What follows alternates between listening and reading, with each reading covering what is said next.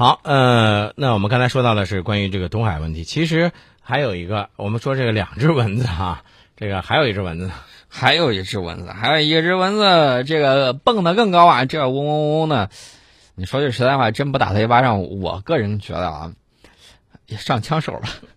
哎，那你说这个菲律宾现在他这个闹腾的挺欢啊，嗯呃，先是说这个南海是吧？嗯说这个发现了咱们的大量的中国标记物和浮标，然后呢，你记不记得昨天呃，咱们还说到了他跑到这个这个海牙的仲裁法庭去恶人告状是吧？恶人先告状，啊，跟二师兄学的挺好的，先学会倒打一耙了。嗯我跟你讲，这先讲这个事儿啊，这有两个菲律宾的军官，还有一名水手啊，不敢露名字，嗯说要求匿名啊，匿名他就敢说了，他说什么呢？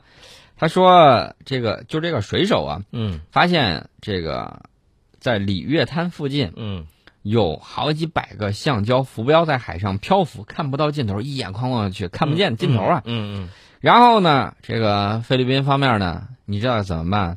他在我们的里约滩附近呢，嗯他一看左右一看，哎，好像没人呢，偷偷拿个剪刀嗯开始在那儿剪嗯，啊，剪浮标。就在这个时候，一艘中国海军巡逻舰突然就出现了，然后菲律宾船只吓得连剪剪子也不要，直接扔海里头，开船就跑。望风而逃啊！哎呀，我觉得这个再敢冒犯我们的这个啊地界儿，嗯再敢破坏我们的这种公司财物，嗯。我们是不是应该理直气壮的进行执法？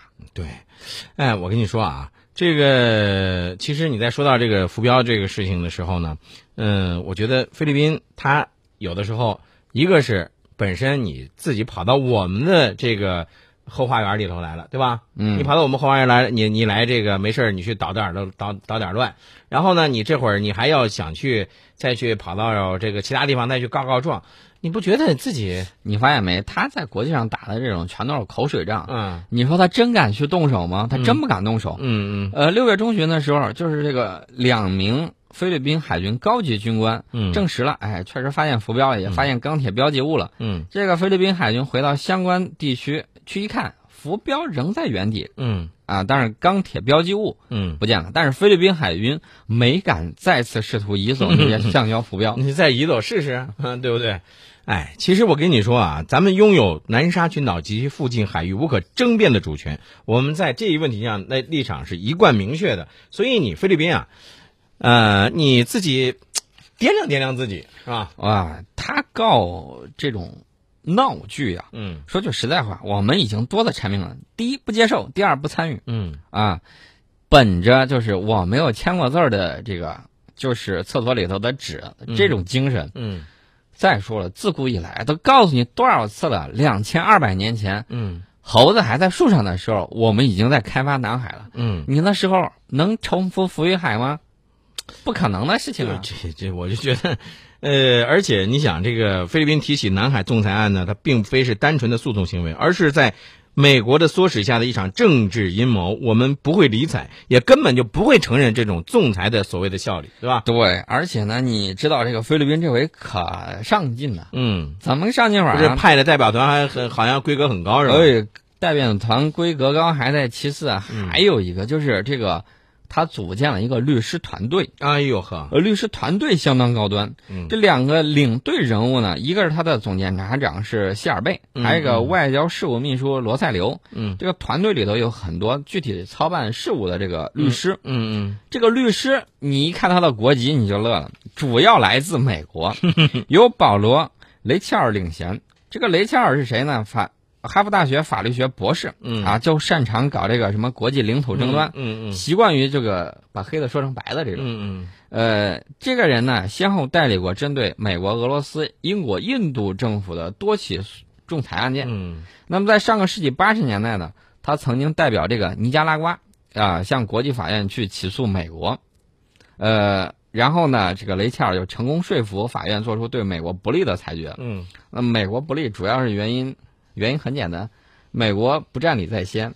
对，我们无论是从历史的角度还是从法理的角度，这个是我们的主权是毋庸置疑的。所以说你不管你这回带了什么样的人，你不管你什么规格，不管你是这个什么样的一些铁嘴伶牙俐齿的那种这个所谓的啊这个能辩之人啊，哎，你没用用这个菲律宾这块还挺洋洋得意呢，说嗯他他有一个最高法院大法官呢，嗯叫卡票，他就说了，他说如果仲裁法院裁定具有管辖权，那我们几乎是稳赢了。这是他说他自己菲律宾的。嗯国际仲裁法庭听证刚刚开始啊，咱退一万步讲啊，嗯菲律宾法官就急着要替海牙法官做决定，你是不是有点越俎代庖了？这是其一，其次，我们都给你再重复一万遍、嗯啊。